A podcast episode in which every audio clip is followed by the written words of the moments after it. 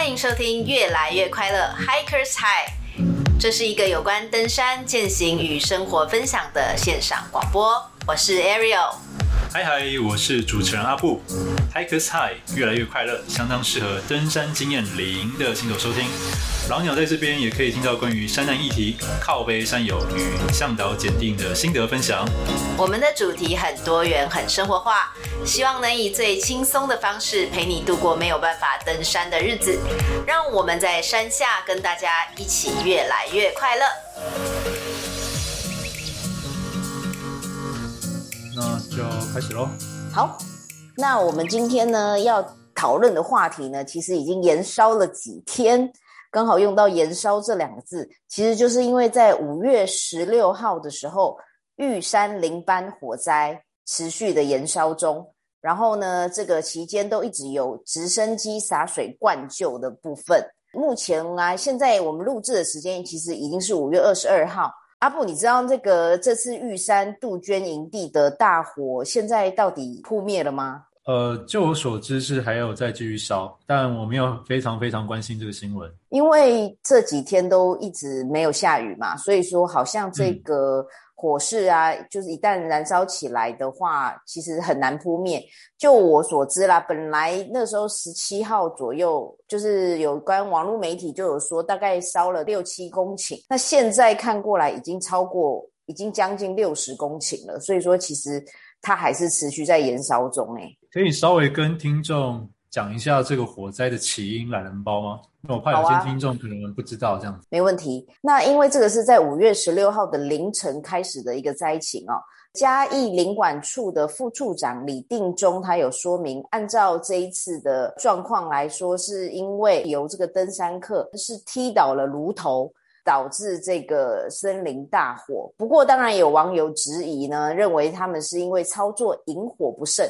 引火的引就是那个露营的营啊，所以说导致这一次的森林大火。嗯、不过真相如何呢？其实保七总队他会再继续调查。那 NCC 的副主委翁博宗呢，他其实有证实这个山友，就等于说引发火势的这个山友是他们的专门委员。那检调呢都已经介入侦办当中，所以说我们还是看这个侦办的结果怎么样，我们再说起因是怎么样。这一集的节目啦，重点其实可能不会放在这个起火的原因到底是什么，到底是炉头导致还是引火导致？所以说，我们这一集是想要跟大家推广一下用火的安全。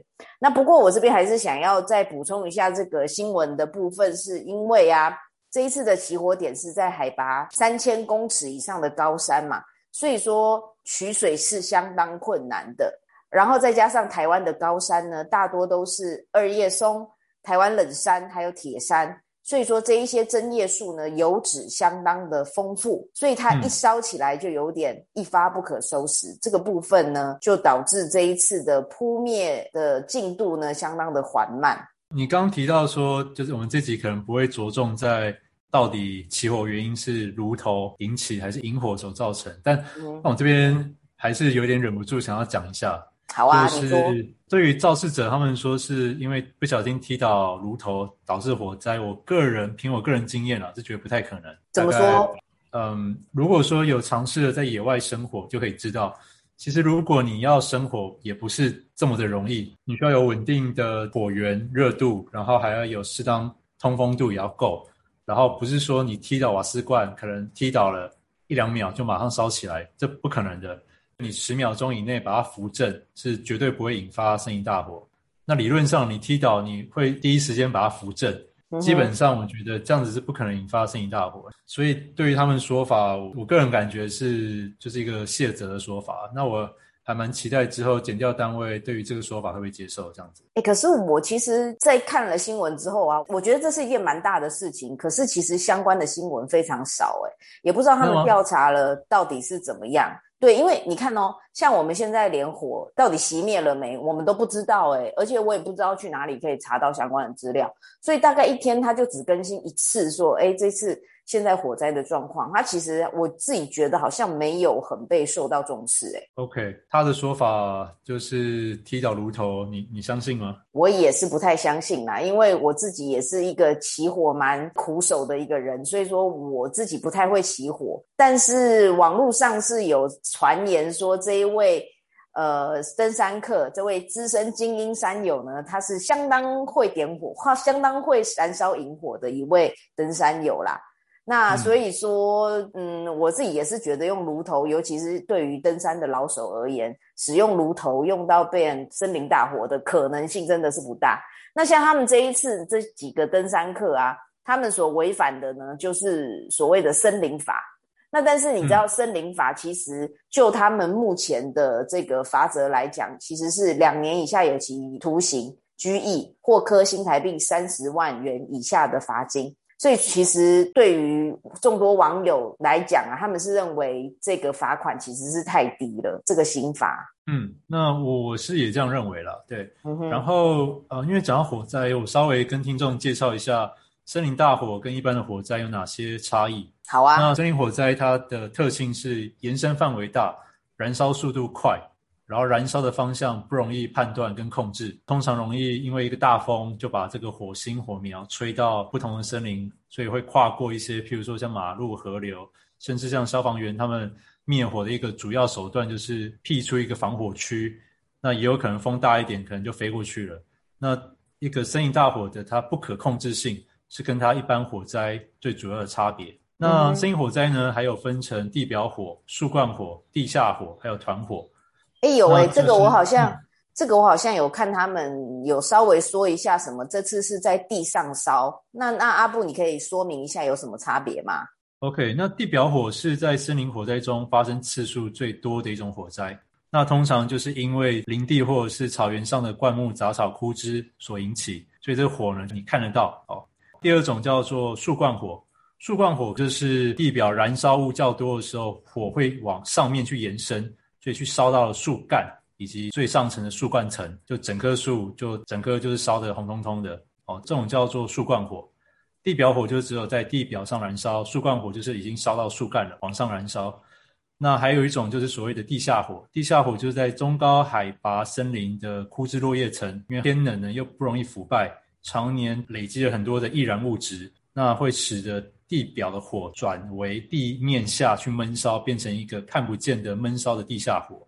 所以这一次，我现在收到讯息啊，就是说这一次比较类似像地下火，所以第一时间没有被察觉到这样。哎，你说这个这一次类似地下火是？肇事者他们说的还是消防局说的啊？肇事者他们说的，因为好像他们说是像地下火，但是嗯，很多照片跟影像传出来，就觉得这个不是地下火，不单纯是地下火.所以说他们有一点有点在扭曲事实。嗯哼，我觉得有可能是一开始是地下火，然后转而再变成地表火。我觉得这个火的发生的过程是会改变的。因为我们现在看的照片，一定都是烧了两三天或者是一两天之后的照片，所以这部分我不是用火专家了，可能要请消防员专门对火有研究的人再聊这件事。但我觉得他们第一时间有通报，我觉得这件事是我给予肯定。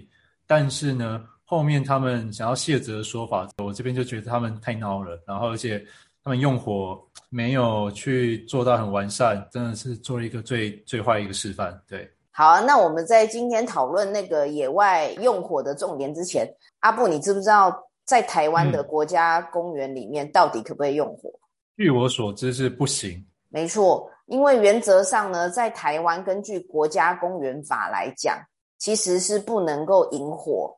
那其实，在国家公园法的第十三条就有明显的规定啊，很明确的规定，焚毁草木或引火整地这件事情就是不行的。所以说，其实，在台湾有九座国家公园，在这些国家公园里面，基本上是不能够起引火。那不过啦，那个引火是不行，但是炉头的火其实是 OK 的。所以说，这一次，我想也是因为这个原因，嗯、这些登山客才会坚持自己是没有起引火，是炉炉头踢到炉头造成的。我刚刚已经讲一遍，但我现在听到你这样讲，又觉得啊。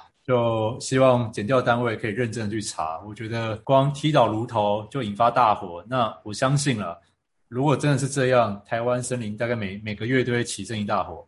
因为我自己使用经验就有曾经不小心煮久了，你要站起来，可能有时候卡麻，就是脚麻掉了，就诶不小心碰到了锅子或怎么样，导致整锅打翻。这种经验我是有过的。在这种情况下，你的炉头就是就是还有个火焰，然后就倒在地上。那通常第一时间大家尖叫完，十秒内一定可以把恢复原状，就是譬如说把炉头弄正，然后或者是把锅子弄好，对。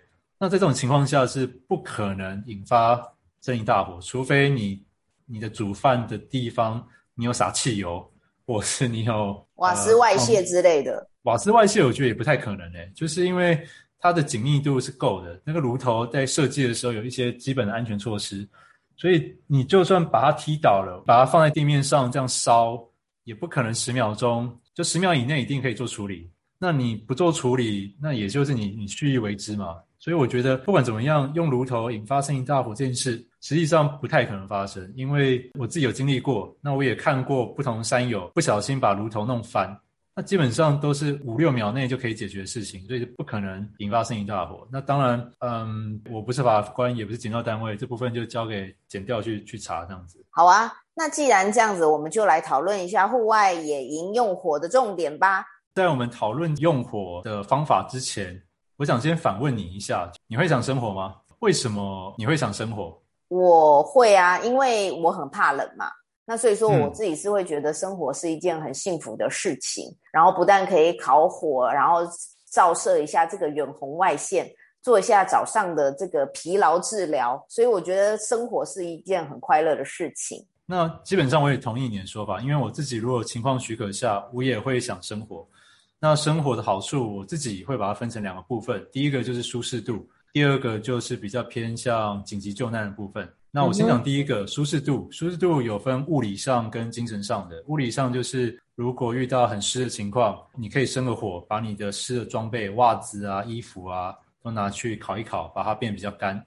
第二种就是，呃，煮饭的时候如果有生火，那可以减低你瓦斯的消耗量。那我还知道有一些山友他们会生火，把他们认为可以烧的垃圾去烧掉，去降低重量。不过关于这一点，我个人是不会这样做，因为我觉得除非是走十天以上的超长程重走，不然只要天数在七八天以内，我会都尽量把垃圾自己带下山，不要用烧的。诶，既然阿布你提到了这个烧垃圾这件事，嗯，那我就直接在这一个部分提醒各位听众：如果说你真的在长天数的纵走当中有一些东西你没有办法带下山的话，那你也要确认你所烧的东西是可燃性的。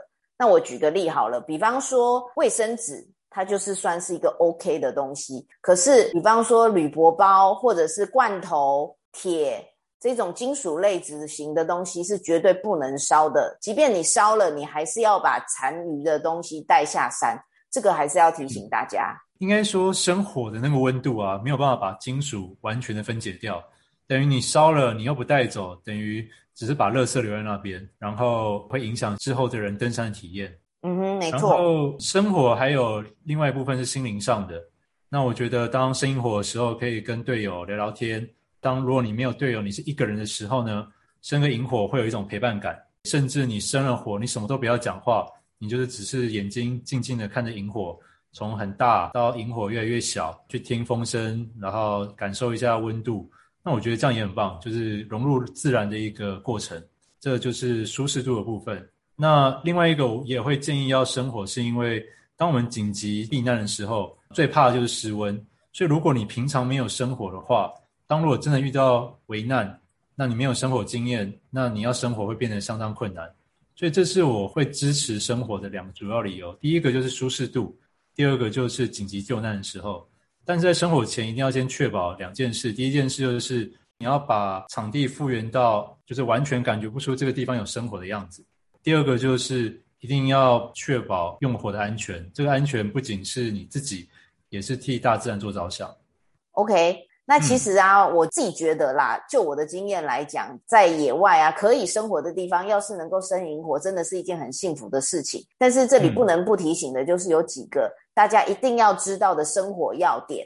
那希望大家都可以牢牢的记住。那我们可以请阿布先来跟我们分享吗？OK，那我这边引用雪阳他 po 的一篇文章，第一个就是生火前要先清出防火圈，那这是我们在炊煮前最重要的一个观念。所以就算炉头倒了，也不会引发周遭的枯枝落叶燃烧。所以不管你是生引火还是生炉火，然后呢，周遭都要把易燃物质把它清出来，开辟出一圈不会燃烧的防火圈。诶，你刚刚说到那个引火圈啊，嗯、你知不知道这个引火圈的范围大概要多少啊？防火圈的范围，个人建议就是大概抓两米到三米左右的距离。那当然，如果当天的风很大，那你的防火圈的范围又要再抓再更大一些，大概是这样子。OK，然后这个防火圈呢、啊，我刚刚想到一个，也可以提醒大家，就是说防火圈其实你可以找一些。不易燃的东西，比方说你已经知道你的营地有很多枯枝落叶嘛，那你就可以在这个防火圈堆沙石，或者是你可以用水去把它做灭火措施。这样子的话，这个防火圈就可以效果也会增加。啊哈、uh-huh. 或者是你知道火盆是什么吗？我知道，我知道，最近很夯的啊，而且现在都有卖很多那种轻量化的火盆。呃，用火盆的好处就是比较可以控制火的范围，然后。也不用担心说会对植皮造成伤害，它算是一个 LNT 的好帮手。没错，刚刚说到 LNT 啊，就是这个无痕三林的部分。那无痕三林里面有七的项目嘛，那其中一个很重要的就是他们有特别提到，用火一定不要留下痕迹，要维持它原始的样貌。那如果说你的那个烧火的内容啊，都已经变成白色的那种灰了，那它就很容易清除。那但是如果说你的火圈内啊，还有那种未燃烧的那种木炭，基本上我们是建议可以把它压碎，然后把它散播在比较大的范围之内，然后等于说让下一个人经过的时候不会发现哦，这里是一个火堆可以烧火这样子。那所以说，如果是这样子的话，就可以比较达成真正的 LNT 的要求。那在生火之前，我们一定会收集一些掉落的树枝这些材料嘛？那这个我就要提醒大家，其实很多人会在营地啊，就直接捡那些枯枝落叶。但是你们试着想想看，假设今天大家都是在营地，把这些树枝啊、枯叶啊收集起来，或者是砍一些附近营地附近的树，那这样子的话，营地附近不就会变得光秃秃的？所以其实也可以提醒大家，就是如果说你确定营地在哪里之后，建议你收集枯枝落叶的地方可以稍微离营地远一点。这样子的话呢，就不会让营地本身呈现一个光秃秃的状态。因为很多野生动物其实是会使用营地这一个区域的。所以说，如果说你把这边的枯枝落叶都剪完了，都烧光了，那这样子的话，营地它本身的生态是会被破坏的。好，我这边补充一点，就是千万不能砍活着的树，嗯，因为如果你去砍的话，第一个就是活的树，通常里面水分比较多，你要拿来生生活是比较困难的。那第二个就是我们跟大战比起来，我们毕竟只是过客，我们不是永久住在那边，就我觉得我们也没有立场去砍活的树。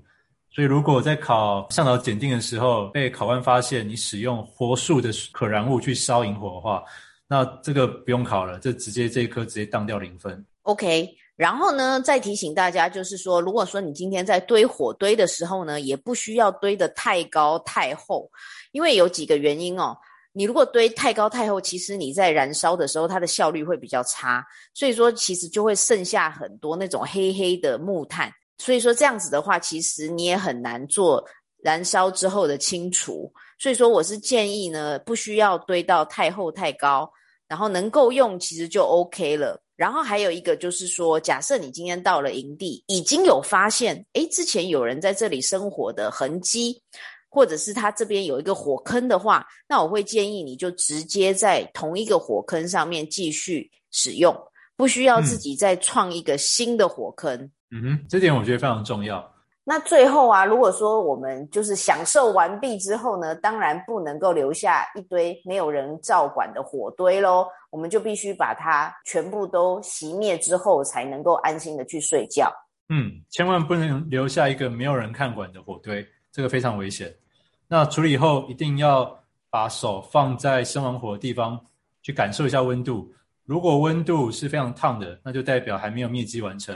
代表你可能还要再多洒一点水，或者是多铺一些呃泥沙之类在上面，降低温度。一定要确保那个温度是你手放在上面至少十秒钟都不会感觉到烫的程度，这样子你才可以安心的去睡觉。嗯哼，那阿布，因为你之前有去考过向导检定嘛，你应该记得向导检定的考试当中有一项很重要的就是紧急生火。那你可以再跟听众们说一下，当时你考试考了些什么东西？有哪一些是对生活来讲最重要的啊？OK，在紧急生火与用火管理这一块。它的占分比例是十六分。简单的讲一下有哪四个项目。那第一个就是，如果你任意的砍活的树枝，这一部分会扣八分。那第二项，如果没有生出火苗，那不用讲了，这就是扣十六分，因为你这部分考就生火嘛，你没有把火生起来，那就拿零分。那第三点就是没有灭火措施的话，会扣十六分。那第四点就是场地复原不佳，会扣八分。这就是考试的时候会检定的项目。那你知道什么叫做没有灭火措施吗？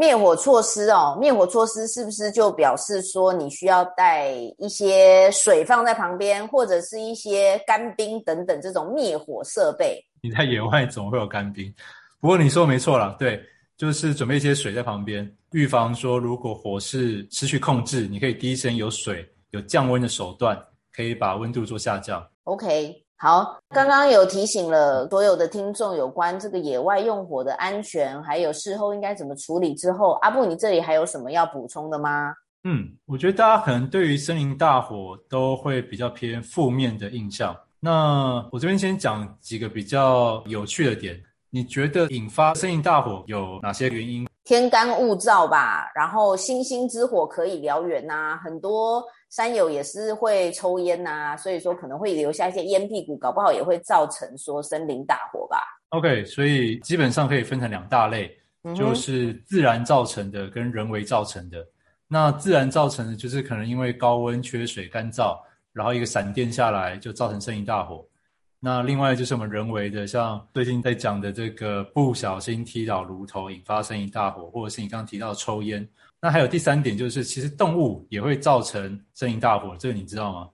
诶，我不知道诶，为什么放屁吗？放屁，放 放屁为什么会造成森林大火？我不知道诶，很多动画不是会，很多漫画不是就是会写说某个动物放了一个屁，然后就喷出一团火，不是这样就对了。哦，你说的是呃那种是小昆虫啦，有些昆虫它放屁会造成爆炸燃烧，但那个只是吓退天敌用的，他们那种火焰是。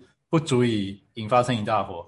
那我这边就直接公开谜题：澳洲他们因为天干物燥，然后呢温度也都很高，就是温度高，然后树木枯枝就自燃，所以呢他们每一年都会发生森林大火。澳洲的一个消防员叫做尤森，那在他的这个灭火报告里面指出，他曾经在扑灭野火的时候呢，明明已经有开辟出一个防火巷了，那没想到开辟完防火巷的部分又突然。有造成零星的火苗，那他就觉得很讶异，怎么会这样？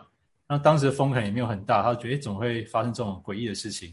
那当他抬头一看，就发现有一只肖丽鸢，那他脚上握着一根冒烟的枯树枝，站在树上，然后呢，他就看到他边飞呢，就边把这个冒烟的枯树枝丢到其他的地方，然后故意造成其他地方有火苗，然后这个现象呢，光那一只。肖丽鸢呢，它就引发了七个新的起火点。那你知道为什么肖丽鸢要故意引起火灾吗？诶，这我不知道诶，它太冷了吗？并不是哦，老鹰啊，或者是这些比较有智慧的鸟类，他们知道引发火灾会让一些小动物或者是昆虫会飞出来，这样子他们就可以去抓那些昆虫。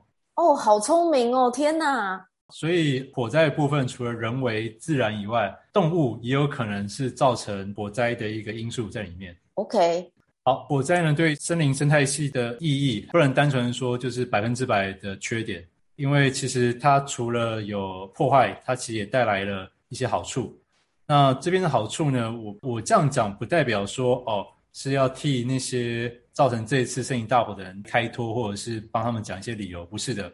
我只要讲说，其实我们也不用那么悲观，在引发森林大火之后，其实会有一些新的可能性，或者是一些正面的影响。所以不要想说就是啊，森林大火就是非常非常糟或怎么样。其实因为几千几百万年火这件事在自然界是本来就会发生的。对于森林来讲，森林火灾的积极的意义有以下四点。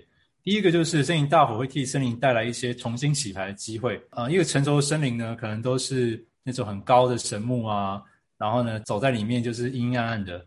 那这样代表其实底下的一些植物是晒不到太阳光的，所以森林大火可以把一些比较大的树木给烧掉，那让太阳光洒到地面的这些杂草或者是地面的这些灌木。所以，森林大火可以让这个地方变成一个重新洗牌一个机会，让物种有新的一个发挥，这样子。听到你这样讲，我突然觉得正面多了。不然的话，我一开始真的是有点气愤，而且其实在网络上非常多的网友也表达出非常多的不满。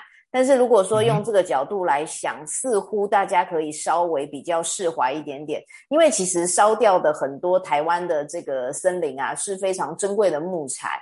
然后当然也是非常多野生动物的栖息地，嗯、那所以就像阿布刚刚提到的，它的负面效益的确非常的大。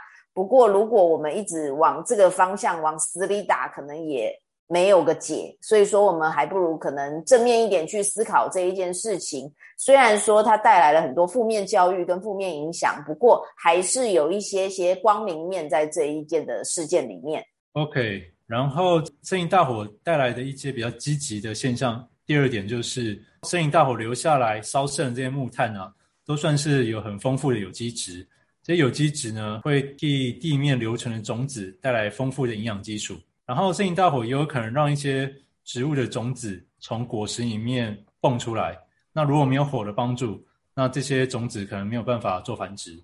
不过这一点，这篇资料是从澳洲那边来的。所以台湾是不是有一些植物也是要靠火来做传播或者是生殖这一部分？这个是我是不确定的。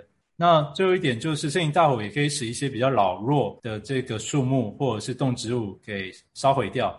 那这个会有利于整个种群的繁殖或发展。OK，所以说其实森林大火它也可以促使这个生态系再重新的，等于说重新来过一次。那也许希望啊，嗯、我当然也是希望这一件事情那个火可以赶快的扑灭，然后我们当然也希望阿布刚刚讲到的事情都可以成真。虽然说我知道这个生态系它整个循环的过程是非常非常长的，也许我们有生之年就没有办法看到它在这样子欣欣向荣，嗯、但是对于长时间来说，或许这个也可以看成是一个。正面的循环也说不定，虽然说它是因为人为疏失造成的，真的是蛮可惜。不过，呃，也希望大家在这个事过境迁之后，我们再用比较正向的态度去面对这件事情。然后，当然也是给所有的登山客们的一个机会教育跟一个教训。总之呢，这一些登山客们这次是我自己是觉得，不管他是引火造成的还是炉头造成的，他们都应该受到一些适当的惩罚啦。那你觉得现在的惩罚是太轻还是太重吗？当然是太轻啊。哦，OK，应该不是啦，应该是说这些人应该要深刻的反省才对啦。应该说他的态度，就像刚刚提到的，嗯、如果说你是真的不小心引发了火灾。那我觉得你应该很诚恳、很真实的跟社会大众道歉，或者是对于你的行为，你要有一些检讨跟反省，而不是大拉拉的在网络上 po 一些事不关己的文章，好像我已经做了最棒的处理，我第一时间就通报啦，然后我下山之后还在继续烧，那我怎么办呢？我的意思是说，他的态度应该要再诚恳一些，我觉得这样子的话。社会大众也会比较能够接受，不会像现在一样，大家都觉得他们怎么好像做错了事还事不关己，好像这个烧的不是他家后院就没关系。我觉得这个态度是最让我觉得没办法接受的部分。嗯、哦，没错，你这样讲，呃，我感觉是跟你一样的，对。嗯哼，那就希望后续检调单位可以查出事实的真相，然后给予他们应受的一些责任或惩罚，对。好，那今天有关这个野外用火安全的部分呢，就在这边跟大家分享到这里喽。谢谢大家，拜拜。拜。如果喜欢我们的频道，请按下订阅、分享。不喜欢的话，也请分享给讨厌的人来互相伤害。Anyway，有任何的问题想要我们讲的主题，请留言在越来越快乐的 FB、IG 粉丝团。那就下次见喽，拜。